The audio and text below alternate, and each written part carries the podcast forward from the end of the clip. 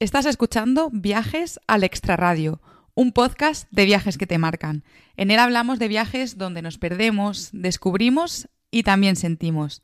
Yo soy Laura Rincón y soy la creadora de contenido de Dos Ruedas, Dos Pedales, un espacio que utilizo para hablar de viajes en bicicleta. Pero que esto no te confunda, en este podcast hablamos de todo tipo de viajes. ¡Empezamos!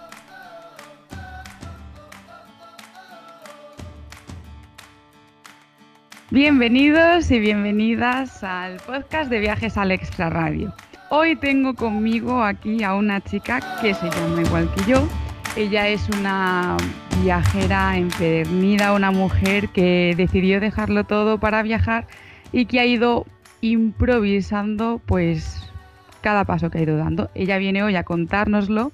Además, una cosa que me parece muy interesante y en lo que intentaré que nos centremos un poco es en que ella ha ido estudiando un máster, además de periodismo de viajes, mientras ha ido viajando.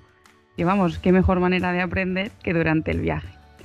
Como sabéis, al final del episodio, Laura y yo nos quedaremos a grabar un par de anécdotas que luego compartiré en la comunidad de Patreon. Así que si queréis saber un poquito más de las aventuras de Laura, os animo a que os hagáis mecenas de Patreon. Vamos allá con la entrevista. Laura, ¿qué tal estás? Bienvenida al podcast. Hola, muy bien. La verdad que, bueno, estoy un poco nerviosa. Es mi, mi, primera vez y bueno, te he seguido en redes con mucha admiración por lo que haces. También he escuchado tus podcasts y ahora ser partícipe, pues la verdad que no lo puedo describir con palabras. Pues Laura, no estés nerviosa porque ya te lo decía antes, esto es una conversación entre amigas, aquí hemos venido a pasárnoslo bien, a que nos cuentes tu experiencia y las preguntas no son de examen, ¿eh? aquí esto no, no es el máster.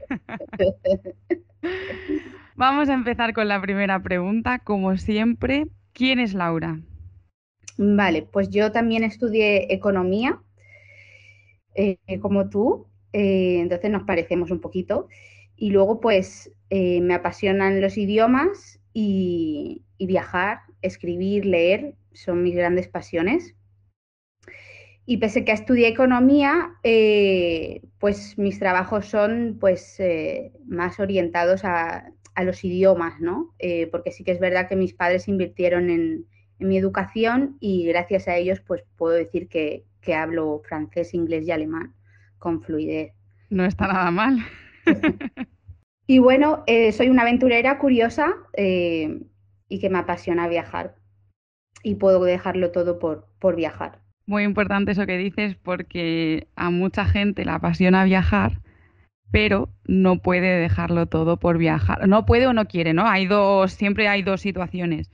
Pero mucha gente, por, por poder, podría, ¿no? Podría permitírselo, pero no quiere o no tiene esa fuerza de voluntad o no rompe esa barrera del miedo de dejarlo todo.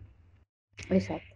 Tú, Laura, entonces, ¿cuándo te empiezas a interesar por los viajes? Pues a ver, yo siempre he sido curiosa desde pequeña, la verdad. Mis padres pues siempre lo han ahorrado todo para darme, como he dicho, la mejor educación. Entonces, por ahí no, no me han animado a viajar. Sí que es verdad que tengo un tío que viaja por todo el mundo, él es emprendedor, es empresario y es como un poco mi referente, ¿no? Eh, y espero algún día también pues ser emprendedora, lanzarme pues a esa aventura. Y bueno, yo creo que es más que nada de, está en mi ADN, en mi genética curiosa de descubrir el mundo y, el hablar idiomas pues también me lo ha facilitado, ¿no? Pues eh, también es verdad que el alemán sabía muy poquito y me fui a Alemania, ¿no? Después de, estudiar como PER, ¿no? Siempre busco una manera económica eh, para irme a otro país, porque mis padres, si hay algo que no me apoyan es que me vaya de casa. O sea, nosotros te damos todo, pero quédate aquí, quédate en Alicante y no, no te vayas lejos, ¿no? Entonces, siempre que me he querido ir, siempre lo he tenido que buscar yo sola y en Alemania pues me fui de au pair, estuve tres años entonces, eh, conocer otra cultura, eh, otro idioma, pues la verdad que empieza ahí a, darte un poquito de, alas, ¿no? Pero realmente cuando descubrí lo que es ser mochilera y viajar sola por el mundo, que es mi gran pasión, porque a todo el mundo le puede gustar, pero lo de viajar sola es diferente, ¿no? Y de mochilera. Eso empezó eh, cuando tuve un accidente de, de coche en Alemania era de noche, llovía, yo quería llegar a, Colonia a ver a unos amigos y, bueno, entre la lluvia que no se veía, pues eh, tuve un accidente con un camión muy grave y bueno, estoy aquí pues de puro milagro, la verdad. Eso fue mi abuela desde el cielo que me envió energías para decir, a ti te queda más, más por vivir, ¿no? Y a partir de ahí fue cuando dije, wow, es que la vida son dos días, soy muy joven, eh, estoy ganando bien, pero estás haciendo lo que te gusta realmente. Entonces ahí, a partir de ahí, empecé a leer libros un poco de autoayuda y en cuestión de dos meses desde el accidente dije, me tengo que ir, me tengo que ir a viajar y como mis amigas todas pues están trabajando, nadie coincidía, dije, pues me voy yo sola, me voy yo sola y, la verdad que no tenía nada de ahorros, o sea, tenía 2.000, 3.000 euros, o sea, con eso dices, ¿qué viaje vas a hacer? ¿Sabes? Entonces también descubrí la experiencia Workaway, que te permite hacer eh, pues, pequeños voluntariados eh, a cambio de, alojamiento y comida y que, que por 3.000 euros pues estuve tres meses en Sri Lanka viajando, que inicialmente era Tailandia el destino, pero eh, como voy improvisando sobre la marcha, dije, uff, una escala, digo, uy, Sri Lanka, ¿dónde está eso? Lo busqué en el mapa y dije, uy, qué interesante. No había escuchado nunca, Tailandia se escucha mucho, me gusta lo, auténtico y dije, pues me quedo en Sri Lanka. Y... llegaste a pisar Tailandia o te quedaste directamente en Sri Lanka? Me quedé en Sri Lanka. Tailandia no lo llegué a pisar. Bueno, o sea, que tú eres una persona totalmente de improvisar. Entonces, en Sri Lanka fue tu primer viaje sola. Exacto, con 25 años. ¿Y cómo fue esa primera experiencia? Pues, pues una experiencia vital que me cambió la vida, la verdad. Ahí fue la primera vez que, que aprendí que en la vida tú eres el autor, o sea, de tus decisiones, ¿no? Eh, la verdad que nunca había dicho, me apetece esto, voy a hacer esto, ¿no? Siempre es por como a tu amiga le apetece lo otro o no, por compromiso. Aquí no tienes a nadie, no tienes ningún compromiso, estás a gusto con este grupo de gente, te quedas y si no, pues te vas, ¿no? Ahí era 100% escuchando a mi corazón de lo que me apeteciese hacer. O sea, nada de ningún compromiso, nada de he conocido a esta persona y como la he conocido tengo que seguir el viaje con esta persona era cada momento escuchar, ¿te apetece? Sigue, ¿no te apetece? Cambia el plan. Y por escucharme a mí, pues empezaron a suceder cosas extraordinarias de conocer gente, conocer lugares, que dije, wow, esto lo tengo que hacer también eh, cuando vuelva a mi vida normal, ¿no? De, escucharme más a mí de lo que me apetece, ¿no? Y no porque le guste a mi madre, por hacerla feliz a mi madre, porque a mi amiga, porque la sociedad dice, escucharme más a mí es lo, lo que más aprendí porque en esta vida estamos de paso. Sí, pues qué bonito eso que dices, porque es verdad que cuando estamos aquí metidos en la rutina muchas veces nos olvidamos de todo eso y también de que al final toman muchas decisiones por nosotros. O sea, si mm, trabajas en un sitio, pues, eh, oye, ahora te vamos a mover a este otro sitio, o ahora se te acaba el contrato, o ahora no sé qué, y es como, wow, es que no estoy decidiendo nada, o sea, lo están decidiendo todo por mí. Exactamente, exactamente. Bueno, entonces en este viaje en Sri Lanka descubres que además de todo esto, como has dicho, que se puede viajar sin gastar mucho dinero. Y claro, ahí ya te pica el gusanillo del todo, dices, o sea, antes sabía que se podía viajar, sabía que me gustaba, pero pensaba que no me lo podía permitir, pero ahora me he dado cuenta de que efectivamente me lo puedo permitir. Exactamente. Ahora voy a decir unos datos y espero no confundirme, porque tú vuelves de ese primer viaje sola y creo que pasan siete años. Exactamente. Vale, hasta que decides hacer un gran viaje. Me gustaría pararme aquí porque muchas veces existe cierta presión que nos autoimponemos nosotros, pero que también nos impone el exterior, porque tú dices, soy una persona que me gusta viajar, me quiero ir de viaje, pero bueno, pues por diferentes motivos no encuentras ese momento, ¿no? Que no siempre es fácil.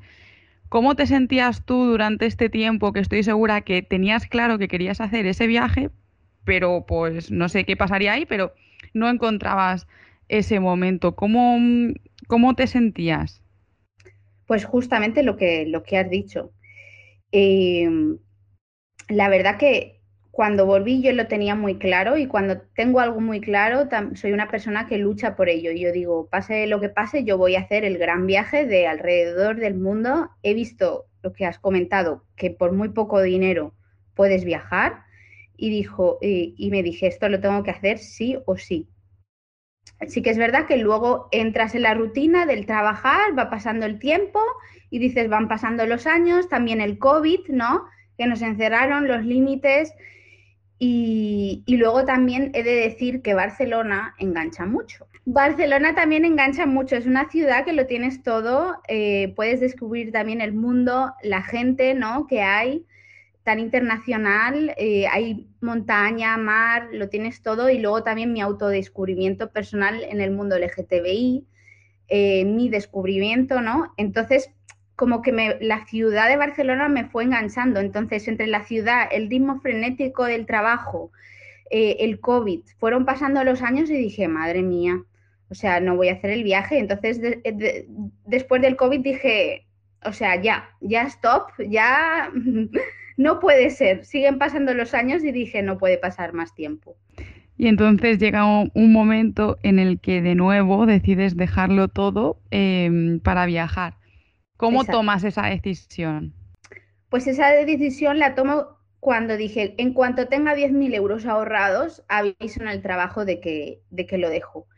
Y sí que es verdad que esta segunda vez he sido un poquito más precavida, porque la primera vez yo tenía un trabajo pues en una empresa alemana, con un buen sueldo en Barcelona, y ahí no me lo pensé y lo dejé. Les di el, mes 15 días de aviso y lo dejé, pero esta vez lo he dejado y dije, bueno, también existe la opción que la gente no, no lo usa tanto de la excedencia. Y dije, pues voy a pedir una excedencia a ver si me la conceden pero aunque no me lo hubiesen concedido, yo hubiese tirado para adelante. O sea, yo ya tenía mi ahorro, mi, dinero, que dije, con este dinero es con lo que voy a viajar. Me digan sí o me digan no, yo tiro para adelante. O sea, sí que es verdad que cuesta conseguir buenos trabajos, pero ya te digo, un trabajo es un trabajo y estas experiencias te cambian la vida. O sea, te cambian. Yo siempre que voy antes de un viaje y después ya no soy la misma. O sea, mm. puedes tener experiencias eh, y diferentes, pero lo que más a mí me marcan son los viajes, porque vuelvo otra persona diferente.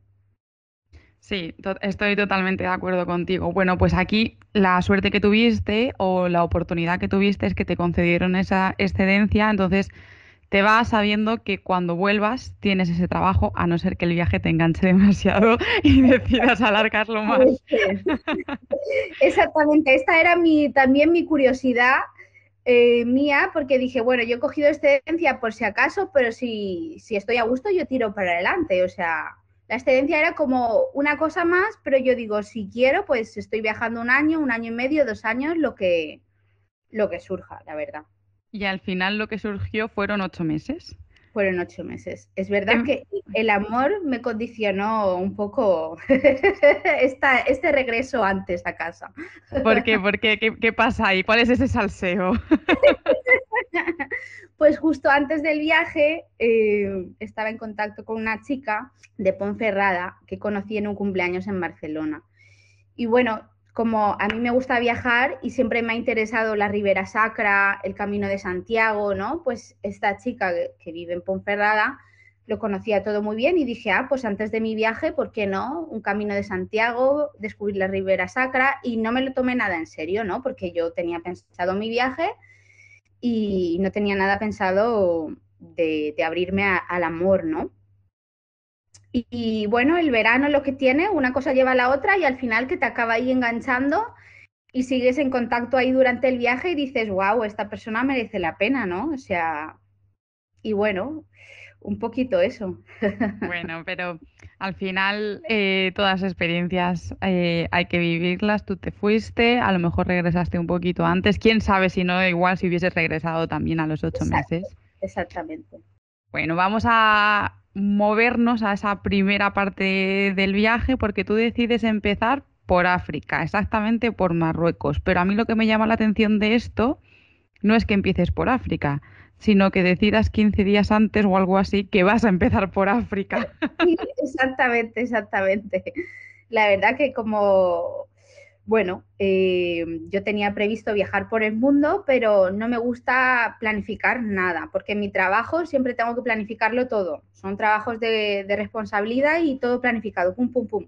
Entonces en mi tiempo libre bueno, en el tiempo de hacer el viaje, digo espontaneidad total. Lo único que planifico son los seguros y las vacunas. Mientras yo tengo el seguro, la vacuna y el dinero, todo lo demás que sea abierto, porque además tenemos un montón de recursos. O sea, en nada, en dos minutos con el teléfono haces una reserva en cualquier lugar, ¿no?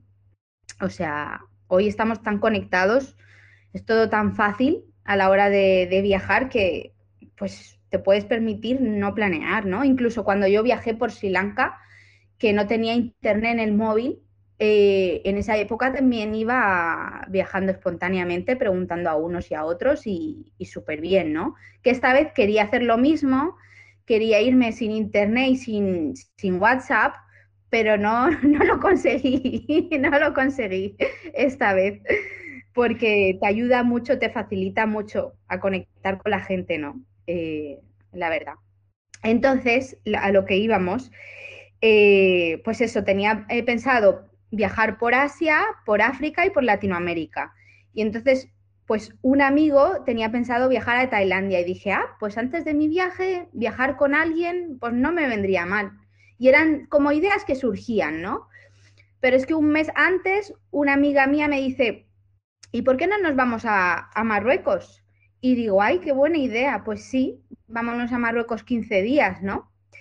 Y yo solo sabía que me iba a Marruecos, un billete de 100 euros, nada más. Podía quedarme en Marruecos, irme a Asia o seguir por África. Y justo en mi cumpleaños, el 30 de septiembre, pues 15 días antes de mi cumple, una compañera del colegio en Alicante dice, hey, estoy por Alicante, ¿qué tal? Yo no sabía que ella vivía en Gambia entonces quedamos y dice que yo estoy viviendo en Gambia, eh, sabes que de Marruecos, pues dentro del continente africano no está tan lejos, ven a verme y dije, wow, esto es una señal, es una señal del destino. Entonces dije, bueno, no te aseguro de que vaya a verte porque soy muy espontánea y puede pasar de todo, pero muchas gracias por la invitación y la voy a tener en cuenta. Y digo, pues es una señal del destino y cuando esté en Marruecos, pues voy a seguir viendo cómo me voy sintiendo. Eh, porque mi idea de ir hasta Gambia era por tierra y no por, por aire, ¿no? Era cruzar fronteras pues por eh, coche compartido y, autobús. vale, te voy a cortar aquí porque antes de empezar la entrevista, bueno, hemos estado hablando un poquito y me decías precisamente que una de las cosas que a ti te daba respeto, ¿no? Era que claro, tú empezabas en Marruecos acompañada, pero ¿cómo te ibas a sentir después por África viajando sola? Porque parece que tenemos esa impresión de África de, bueno, África para empezar, África es un continente gigante y hablamos siempre de África de una sola cosa y en África hay muchísimos países. Es como si aquí hablásemos de Europa y pensásemos que Finlandia y España es lo mismo. Obviamente no, no tiene nada que ver y son países súper diferentes. Pues en África pasa lo mismo. Entonces, siempre tenemos esa idea de África, de conjunto, ¿no? O sea, como si África fuese una sola cosa, un solo país, y, tenemos la impresión de que es peligroso. Entonces tú me decías, a mí lo que me daba respeto era saber cómo me iba a encontrar en Marruecos y saber si luego yo iba a querer o me iba a sentir cómoda continuando el viaje por África yo sola. Exactamente, justo. Es decir, Mm, digo, yo no voy a poner en, peligro mi vida, me encanta viajar, me encanta lo espontáneo, pero la seguridad es muy importante y sobre todo para nosotras las mujeres, ¿no? Que, bueno, siempre corrimos un poquito más de riesgos. Entonces era como, bueno, según me encuentre, según lo vea, eh, voy, a, voy a seguir por África o si no, pues no pasa nada, me cojo un vuelo y, y bueno, volveré en otra ocasión, ¿no? Con, de otra forma. Pero la verdad que la vida me fue mostrando ¿no? que era posible, yo lo iba comentando con la gente en Marruecos, iba preguntando, justo conocí a una chica en la recepción de un hotel en Marruecos que era de Gambia y bueno, esto fue como, wow, pues otra, otra señal. Otra señal. Y luego en Marruecos, pues también eh, hay inmigrantes de otras partes de África. Entonces también había gente de Senegal vendiendo gafas eh, en la calle y dije, ay, pues si ellos han venido aquí, habrán venido en autobús. Y digo, voy a preguntarles a ellos cómo han venido hasta aquí. Y entonces ellos me fueron indicando el camino y nadie me decía, tú estás loca, no hagas eso, ¿no? Es como, bueno, pues me iban dando la información por aquí, por allá y dije, hoy, pues a mí nadie me está diciendo, estás loca, yo me estoy sintiendo bien, pues yo voy a tirar para adelante. Sí, voy a intentarlo, ¿no? Al menos voy a intentarlo. voy a intentarlo. Y efectivamente continuaste. ¿Cuál fue el recorrido exactamente que hiciste? ¿Fue Marruecos y después? Hice, bueno, Sáhara Occidental, que es parte de Marruecos, lo que pasa es que en el mapa cuando lo ves parece como un país independiente, ¿no? Porque están ahí como en conflicto, ¿no? Y a, alguien de Marruecos no le digas que es otro país, o sea, porque se te va a cabrear. Entonces, pues pasé a Sáhara Occidental, eh, Mauritania, Senegal y Gambia. Y en Senegal sí que me paré un mes a hacer un voluntariado, porque sí que es verdad que el hacer un voluntariado, como hemos dicho, te, te ahorra muchos costes y te acerca mucho a la cultura. O sea, conoces la cultura de otra forma, ¿no? Como que tienes una inversión mucho, más, mucho mayor que, pues que si vas de hostal en hostal, que también vas conociendo, pero hacer el voluntariado, pues vives como, como alguien, o sea, viví como alguien de Senegal, es decir, sin, sin agua, o sea, yo no era como abre el grifo y lávate las manos, ¿no? No teníamos que recoger el agua por la noche y, ducharnos como alguien de allí, ¿no? Y entonces esto me gustó mucho. Eh, me gustó mucho esta experiencia. Y lo del voluntariado también lo planificé en Marruecos, o sea, fue todo en Marruecos. Dije, uy, voy a, como ya conocía la experiencia Workaway, dije, voy a ver eh, si hay voluntariados, a ver si me admiten, por favor que sí. Y, tuve la suerte de que sí, que, me admitieron en un voluntariado. ¿En qué consistía el voluntariado? Pues el voluntariado eh, consistía en ayudar a mujeres vulnerables y, bueno, son mujeres que la mayor parte han sido violadas y claro, eh, son repudiadas de su familia porque no, no se han casado. Entonces las dejan en la calle y esta asociación las recoge y no solo les da hospedaje y les intenta dar una formación para que luego sean independientes, sino aparte tienen una escuela para, para esos niños que no tienen identidad, o sea, para darles un nombre y registrarlos.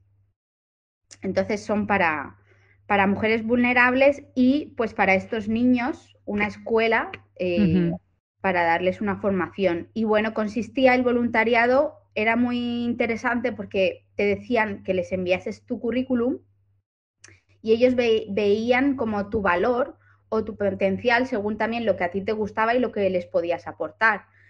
Eh, como yo siempre he estado trabajando en pues, cosas de gestión, logística, eh, pues me pusieron en la parte administrativa, aunque estuve con los niños también en clase, muchas de las voluntarias estaban en clase con los niños ayudándoles, ¿no? Eh, a los deberes, ayudando a la profesora, porque estos niños eh, tienen más que nada problemas de concentración. O sea, es muy difícil que se concentren, la verdad. Siempre quieren estar activos, en movimiento, ¿no? Con mucha energía y, necesitan mucha ayuda. Pero yo estuve más en parte de, administración intentando buscar financiación externa, ¿no? esta fue como mi parte de mi granito, ¿no? Por así decirlo. Muy interesante. Vamos a volver al, tema del, viaje, del recorrido, porque has dicho que ibas moviéndote en autobuses, coches compartidos, pero claro, nosotros nos imaginamos un autobús de aquí, un alza, cada uno con su asiento, eh, todo bien organizadito, y, yo creo que, que allí no, ¿no? Bueno, allí eh, la verdad que cambia. Sí que es verdad que en Marruecos, eh, bueno, el primer autobús que cogí de, la aventura, que duraba 20 horas, la verdad que, mm, claro, dormir en un asiento, ¿no? Em, todo lleno, el autobús, sí que es verdad que al menos tenía asiento. ¿eh?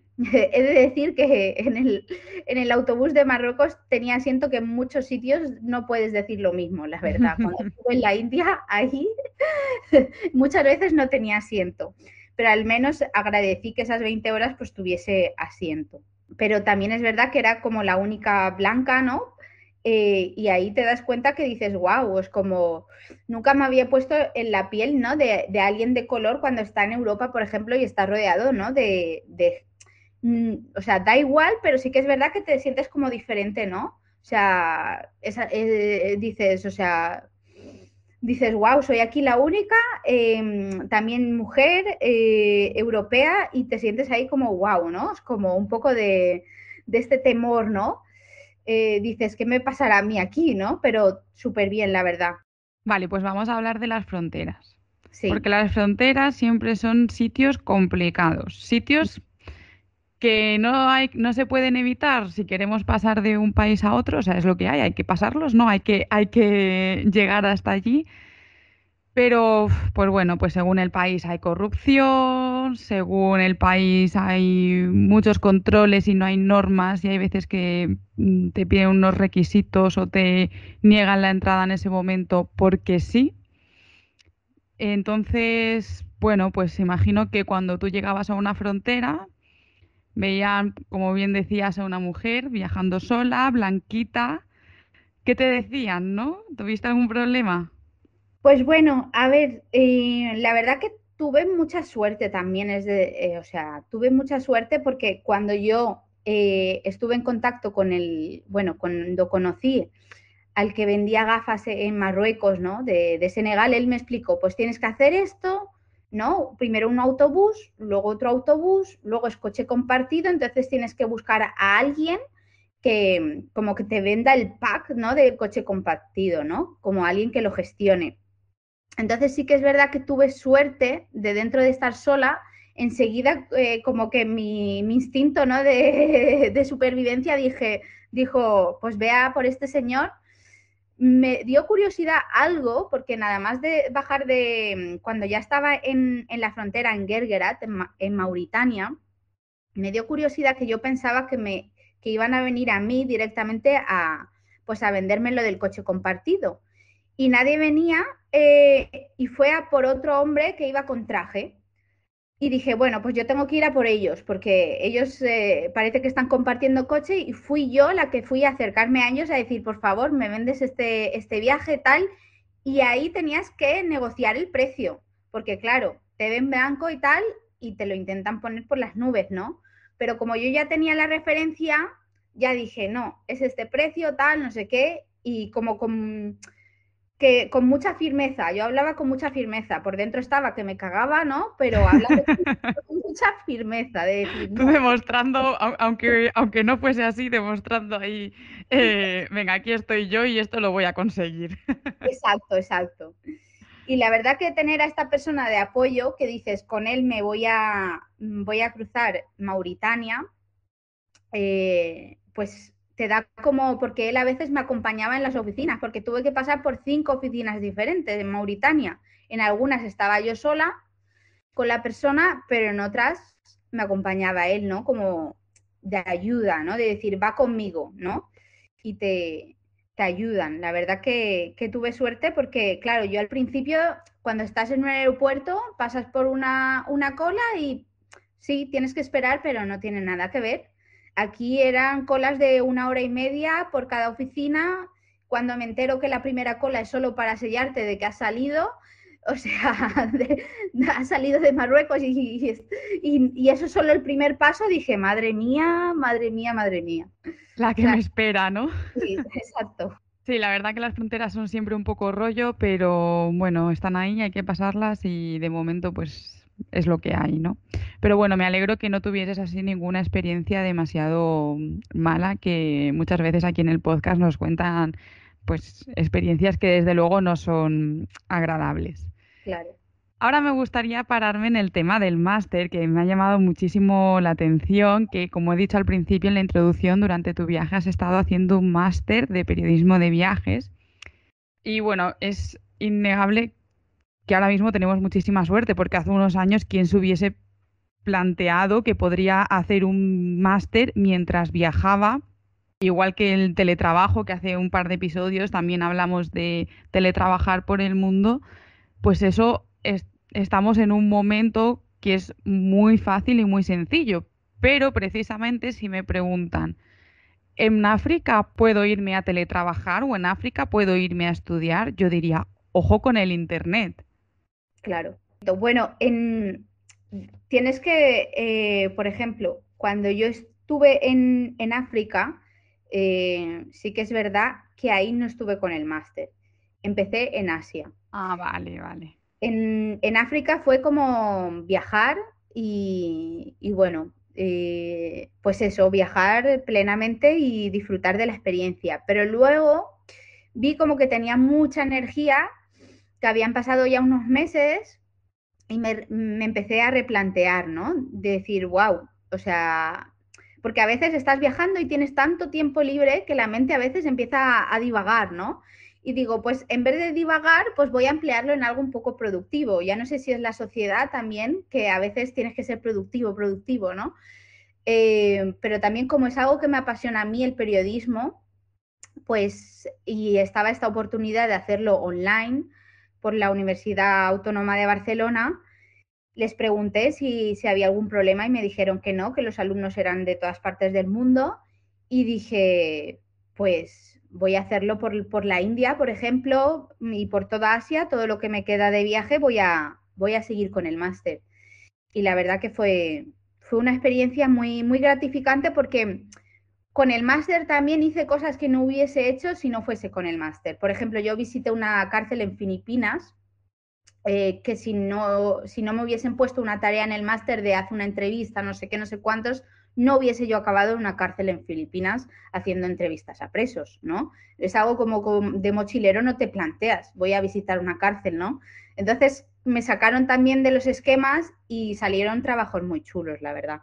Qué guay, es que además cuando estás viajando, que te estás empapando de tanto, si además a la vez estás estudiando sobre precisamente ese periodismo de viajes y cómo enfocar la comunicación, tiene que ser súper, súper interesante, la verdad. O sea, que cualquiera que nos esté escuchando, eh, igual oye, es algo para plantearse.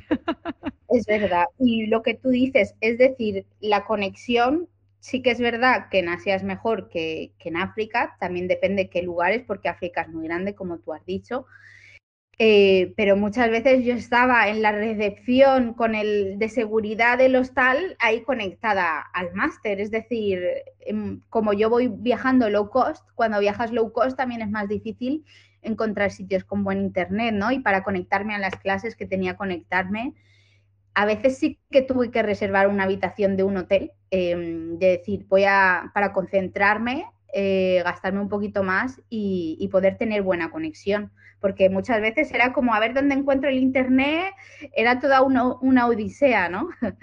Sí, algo que aquí puede parecer muy fácil, allí se puede hacer un poquito más complicado y efectivamente pues hay veces que tienes que hacer esa inversión de cogerte un sitio en el que sabes seguro que vas a tener internet. Bueno, pues sin quererlo, hablando del máster, nos hemos trasladado ya a Asia yo quería centrar la entrevista sobre todo en África porque me parece que está bastante inexplorado y, me apetecía que nos contases tu experiencia allí, pero vamos a, hacer, a dar unas breves pinceladas de lo que fue tu viaje en Asia. Tú estás en África, llegas a Gambia y cómo decides tú que vas a cruzar el, mundo prácticamente para irte a Asia.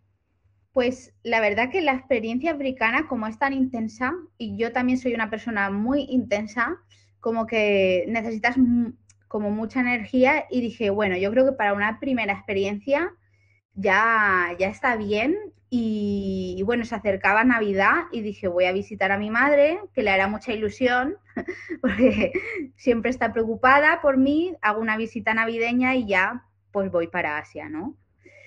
es como que el cuerpo me lo pedía, ¿no? Porque pues todo lo de cruzar fronteras, Mauritania, la verdad, eh, fue como toda una experiencia, eh, muchas emociones y ya necesitaba como un poquito más de, bueno, un poquito más de facilidad, ¿no? Porque eh, viajar por África es más complicado que por Asia. O sea, en África hay menos eh, turistas, ¿no? Menos mochileros, menos alojamientos, también es más caro porque hay menos oferta. Pero cuando conoces a alguien es muy bonito también. O sea, conocí a una chica de Estados Unidos y estuvimos viajando juntas por, por África unos días y esos encuentros son como muy mágicos, ¿no? De, decir, nos hemos encontrado en Senegal y ahora vamos a viajar juntas por Gambia, ¿no? son muy mágicos porque no los planeas, lo conoces a una persona en un sitio y luego estás viajando con esa persona en otro país y, todo de forma espontánea. Es muy bonito también. La verdad, y que haya otra mujer viajando sola por África también y dices, wow, no soy la única, ¿no? Hay más mujeres. Luego esta chica me dijo que había conocido a dos ciclistas, mujeres también, alemanas, eh, pues como tú, ¿no? Viajando con la bici y para mí eso era como, wow, qué admiración, ¿no? O sea, hay gente viajando por África, o sea, la hay. Y esto te sorprendes un montón y dices, wow, ¿no? Es como, yo pensaba que, no había. Y sí que hay, cuando te encuentras con gente es como muy gratificante y muy enriquecedor esos encuentros, ¿no? Sí, que además hacen conexiones muy fuertes. Y dices que pasas a, a, Asia porque es más fácil viajar, ¿no? Y es, y bueno, pues tienes más comodidades, no sé si es decirlo así. ¿Encontraste realmente eh, esa tranquilidad? ¿Dejaste atrás la intensidad de África y encontraste esa paz en Asia? Bueno, porque es que Asia, según donde vayas, también ojito. Exactamente. Además, el primer país de, de, Asia que tenía yo muchas ganas, porque soy así como espiritual, me gusta mucho la meditación y todo, fue la India. O sea, la India tampoco tiene nada de, ¿no? De, relajado, pero sí que es verdad que hay más mochileros. Hay más mochileros, hay más hospedajes, ¿no? Como más oferta. Eh, y puedes estar, o sea, a mí me encanta viajar sola, pero me gusta estar acompañada. Es decir, en África puedes encontrar gente, pero te puedes ver más tiempo sola, viajando sola. Y, a mí me gusta mucho, soy una persona muy social y conocer gente me encanta. Entonces, en Asia veo que es muy fácil conocer gente y estar con la gente viajando, ¿no? Todo el rato. Por ejemplo, es lo que me pasó en la India. En la India eh, también cogí un billete de ida y sin, sin hospedaje ni la primera noche porque yo antes cogía hasta hospedaje la primera noche y en la India ni siquiera cogí el hospedaje de esa primera noche. Entonces fue también todo súper espontáneo. Desde el aeropuerto decidir a dónde ir, si al norte, al sur. Conocí a una chica argentina que me decía, pues yo me voy al norte. Y yo decía, uy, yo creo que me apetece más el sol. Y me fui para, para el sur, pero es que iba conociendo gente continuamente y iba acompañada todo el rato. Creo que esta es la diferencia de, de África, que te puedes sentir más tiempo sola, a Asia, ¿no? Eh, que veo que es más fácil las, los encuentros, ¿no? Con la gente. Sí, sí, bueno, no, o sea, yo no he estado en África, pero desde luego cada vez que pasa por aquí, por el podcast, alguien que ha estado, sí que habla, habla y, recalca eso, ¿no? Que al final en África, en general, los encuentros son, son más difíciles. Y me gustaría preguntarte, ¿qué aprendizaje te llevas tú de este viaje? Pues de este viaje a enfocarme. Eh, o sea, si tú ves, pasaron siete años hasta que hice lo que me gustaba, ¿no? Que era mi gran pasión. Pues esta vez no van a pasar otros siete años hasta conseguir mi próximo sueño o mi próximo objetivo. Como es este caso es escribir un libro de mi experiencia por África, ¿no? Entonces no voy a dejar otros siete años que pase eso eh, y voy a enfocarme, o sea, a enfocarme mucho porque sobre todo cuando, sobre todo esto lo vi en los primeros 15 días de mi viaje por Marruecos, que estuve teniendo conversaciones con esta chica de Gambia. Eh, quedamos dos o tres veces a tomar un café y ella me estuvo contando de, su vida, que con 11 años le habían puesto como un cordel en la mano eh, y eso significaba que ella ya estaba prometida. Su tío decidió por ella eh, con quién se iba a casar a los 11 años y ella tenía pues 24 y es que ya tenía un, niño de, seis añitos. Eh, o sea, o sea, me parecía todo que decía, wow, y esta chica tenía un poder y unas ganas y decía, pues voy a montar un negocio, estoy aquí en Marruecos para ahorrar más dinero, para sacar mi negocio adelante, como que lo tenía muy claro. Y yo me veo viajando con 33 años y digo, pues si es que yo no tengo, no tengo, se, me ha ido el, foco, ¿no? De la vida, se me va el foco. Y digo, esto no me puede suceder a mí, yo que tengo tanta suerte, ¿no? De vivir en Europa, de tener tantas posibilidades, no se me puede ir el foco de lo que quiero en la vida. Y entonces, eso es lo que me ha dado este viaje, a enfocarme, ¿no? Y a ser más madura, o sea, sentí que me fui como una niña, eh, muy inocente también, y he vuelto como una persona más madura, porque en el viaje, al estar sola por estos países pues eh, que no están tan desarrollados, estás todo el rato con los siete sentidos, ¿no? Entonces estás que no me roben, sobre todo el pasaporte. O sea, a mí no me importa que me pase nada, pero mi pasaporte no perderlo, ¿no? O sea, mi pasaporte es como mi seguro de viaje. Entonces estás ahí con todos los sentidos puestos para que no te pase nada. Y entonces cuando vuelves a casa sigues con esos sentidos activos de decir, bueno, conozco a esta persona, pero ya la analizas de otra manera. Yo antes era muy inocente y confiaba en todo el mundo y creo que la gente es buena, pero también hay gente, bueno, que, te la intenta colar, ¿no? O, se intentan aprovechar de ti, de ver algún beneficio. Y ahora voy con la mentalidad también muy, la mente muy abierta, ¿no? De lo que me va diciendo la gente cómo actúa la gente y cómo gesticula, ¿no? Porque nos dan información de los gestos. Si tú te, fijas en una persona, te da más información antes de, lo que diga, lo que hace, con los gestos, la mirada. Entonces, todo eso lo he ido aprendiendo también de mi viaje, de, fijarme en los pequeños detalles que te dan más información de la gente eh, que de lo que nos cuenta la gente. Sí, y además que cuando viajamos solas, precisamente em, ponemos mucho el foco y mucha atención en esos gestos y en esa actitud porque sabemos que aunque es verdad que normalmente no pasa nada y que generalmente no pasa nada, sabemos que ese peligro existe y está ahí. Entonces estamos siempre pendientes y como que no terminamos de, de relajarnos del todo, ¿no? Que no es como cuando a lo mejor estamos en casa, que, bueno, en casa o en, o en tu ciudad, que a lo mejor estás por la calle, también puedes tener una situación de peligro, pero sabes eh, que a lo mejor tres calles más allá vive eh, un amigo o que la cafetería de enfrente está abierta a, esta hora, ¿no? Como que tienes un poco de, de conocimiento de los alrededores y de lo que pasa y a lo mejor por eso no vamos siempre con ese mm, radar activo y cuando estamos de viaje estamos como alerta en alerta constante, aunque que es eso, que tampoco vamos a preocupar a la gente, que la mayoría de veces no pasa nada, pero es verdad que no somos capaces de quitarnos ese, ese peso por easy. Exactamente. Y luego te acostumbras, es algo que te acostumbras y no es algo que te genera inestabilidad. Tú puedes disfrutar muchísimo del viaje, pero simplemente pues estar un poco más despierto observando más desde otro punto de mira, ¿no? Pues ahora vamos a darle un giro total a la conversación y vamos con la sección de minuto y medio.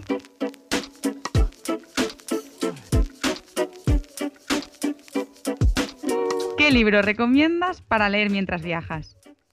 Pues no dejes que se apague el fuego. Bueno, es, un libro que, que he conocido eh, en el club de lectores de ahora de, Ponferrada y la verdad que, bueno, es el primero que me ha venido, ¿eh? es como me he quedado en blanco, la verdad. vale, muy bien, muy bien. Seguimos, seguimos, que se pasa el minuto y medio. Destino favorito para viajar acompañada. Filipinas. Destino favorito para viajar sola. La India.